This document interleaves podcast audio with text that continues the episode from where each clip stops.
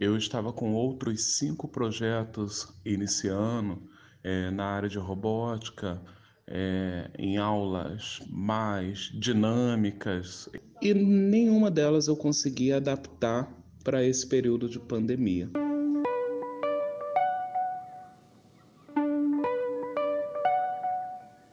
Olá, estamos começando mais um Constelando Memórias, um espaço de registro e compartilhamento das experiências de professores e professoras do Brasil em tempos de pandemia causada pelo novo coronavírus. Eu sou a Josiane Kunzler e no episódio de hoje, o professor Ney Sérgio Coelho Filho nos conta sobre os projetos que vinha desenvolvendo antes da pandemia e precisou paralisar. E como vocês vão perceber em sua apresentação, existem algumas coisas em comum entre ele e a nossa protagonista da semana passada.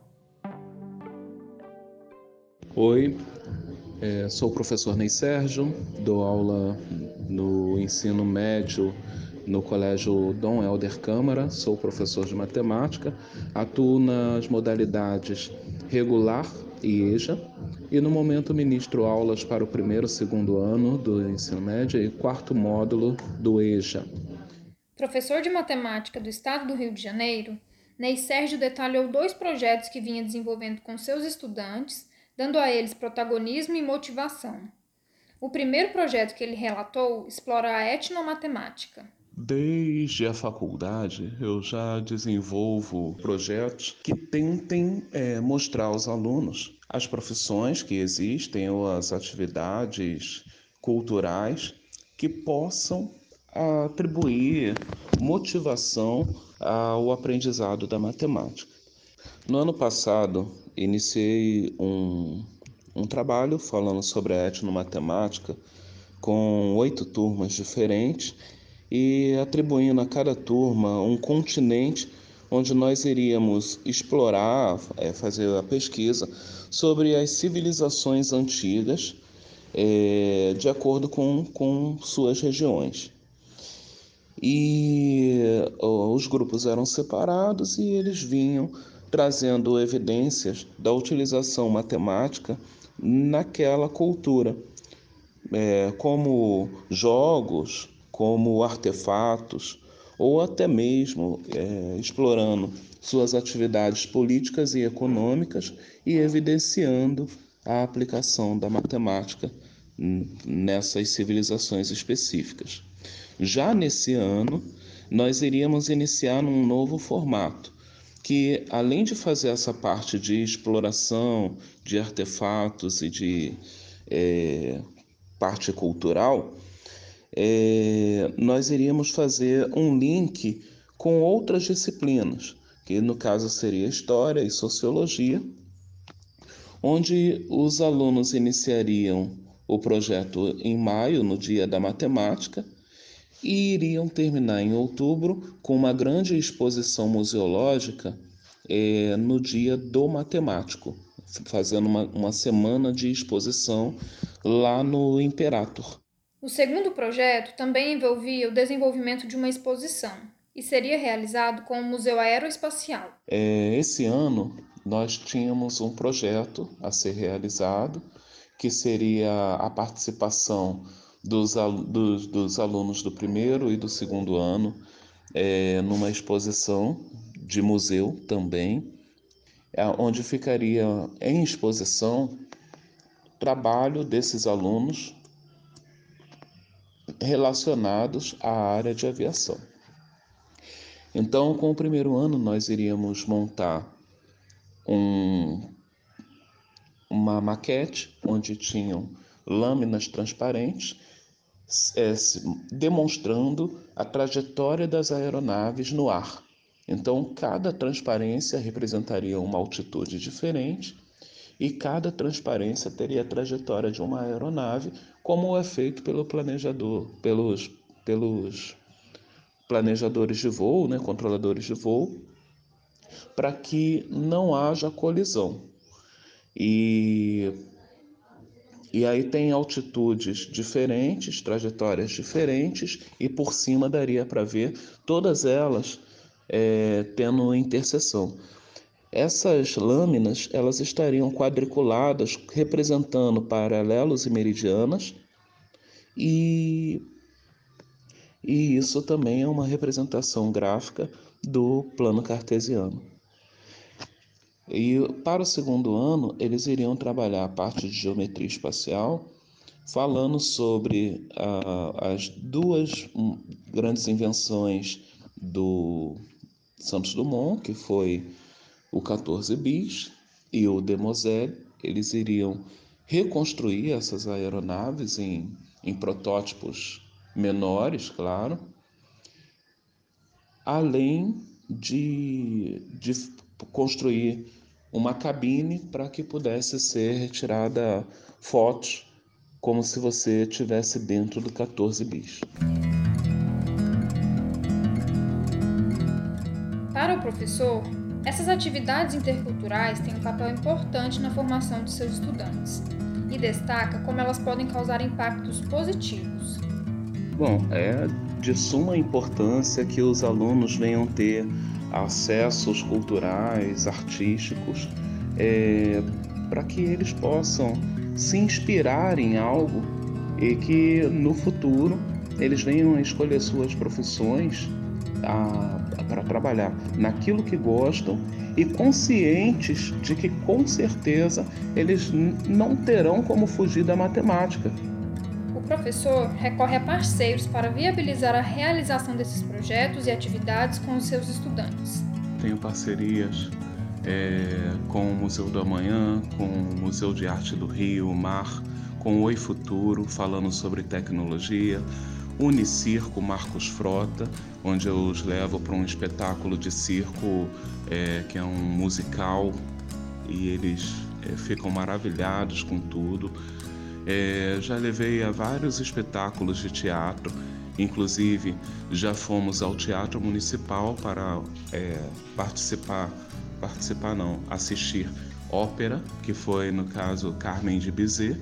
É, já assistimos balé, já, já assistimos alguns, porém o mais expressivo foi o Balé Copélia e também para samba. Tudo isso que ele nos conta precisou ser suspenso, impactando profundamente o trabalho do professor. No momento em que é, foram paralisadas as atividades, no dia 13 de março, todos nós fomos pegos de surpresa. Eu estava, é, além do projeto da no Matemática, eu estava com outros cinco projetos iniciando é, na área de robótica, é, em aulas mais dinâmicas, em parceria com, com a nave do conhecimento, lá do Engenhão, né? é, no Museu Olímpico, e nenhuma delas eu consegui adaptar para esse período de pandemia. Então as aulas elas passaram a ser através de formulários. Eu comecei a fazer a, o, trabalho utilizando Google Form, que é, são os formulários do Google, onde eu faço o desenvolvimento dos conteúdos e no mesmo formulário eu também executo algumas atividades, alguns exercícios. Como sou professor de matemática, é, tem aí uma série de implicações é, devido à falta de interatividade com os alunos e a dificuldade de responder suas dúvidas. Eu só tenho um celular para trabalhar e isso acaba acarreta na, na dificuldade em fazer uma videoaula é, devido não, não ter uma lousa ou é, não ter como montar um, uma apresentação em PowerPoint ou em algum programa similar.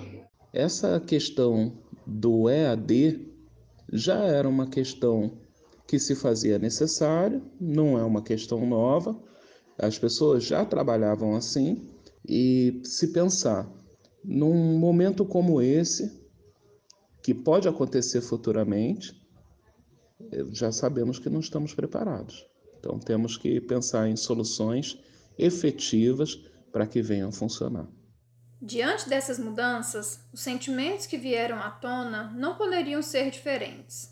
Tristeza e frustração ficaram marcados no relato do professor. No primeiro momento, acho que o que todo mundo no mundo inteiro está tá, tá sentindo. Tristeza por ver tudo parado, é que a gente não consegue é, desenvolver mais nenhum tipo de trabalho, que a área da saúde está sobrecarregada. Então é, é tristeza. É, especificamente em relação a ter que suspender, é, foram forças assim que é, não dependem da gente. É, então a sensação que temos é de impotência, porque a gente pode realizar um trabalho, mas que vai ficar muito aquém daquilo que a gente já, já vinha planejando ou já vinha fazendo, porque a vida do, prof, do professor, não diferente de muitos outros profissionais, ela vai se consolidando é, conforme as experiências que, que vão, vão tendo no decorrer da, da carreira. Então, até que eu chegasse esse momento de ter seis projetos em andamento, de articular parcerias, de buscar outros profissionais é, de outras áreas, né, outros professores de disciplinas diferentes, estava trabalhando com professores de língua portuguesa, professores é, de, de história, de sociologia, de filosofia. Então, com museólogos, né, que é duas museólogas apoiando em, em, em dois trabalhos diferentes, é frustrante. A gente fica decepcionado, mas sabe que não, não é culpa de ninguém especificamente. Além disso, ele relatou uma dificuldade muito específica que já existe em condições de normalidade, mas foi intensificada nesse período. Nesse momento, eu tenho me deparado muito com a dificuldade de lidar com alunos especiais, porque a aprendizagem é diferente e muitas vezes, a, como eu trabalho em instituição pública, não existe um interesse é, real né, da, da, do governo, da, da, dos governantes, em melhorar a educação desse público. Então, é, tenho me aprimorado, estudado nesse sentido. Mas não tem só essa realidade, tem muitas outras realidades que a gente tem que se formar e se informar. E se ele pudesse deixar um recado para seus colegas, seria o seguinte: Para os colegas de hoje e do futuro, acredito que a palavra-chave seria formação. É, sempre, se, sempre aprimorar, sempre melhorar o que já sabe, buscar novidades, tentar é, novos métodos, porque nunca saberemos a necessidade de amanhã. E você, professor ou professora do nosso país, que mensagem gostaria de deixar? O que estava desenvolvendo antes da pandemia e precisou paralisar devido ao distanciamento social? Como isso impactou a você e aos seus estudantes? Conte pra gente quais têm sido as dificuldades enfrentadas nesse período e como tem buscado superá-las. Os depoimentos em áudio podem ser enviados por meio do formulário no link disponível na descrição desse episódio. Além de poder participar dessa série, o seu registro integrará um acervo que será tratado e preservado para o futuro. Este é um podcast do Olhar para o Céu, projeto de divulgação da astronomia na colaboração Museu Escola, do Museu de Astronomia e Ciências Afins e do Observatório Nacional, ambos do Ministério da Ciência, Tecnologia, Inovações e Comunicações. A edição de áudio é do jornalista Alfredo Mergulhão. Desejo que fiquem bem e até a próxima!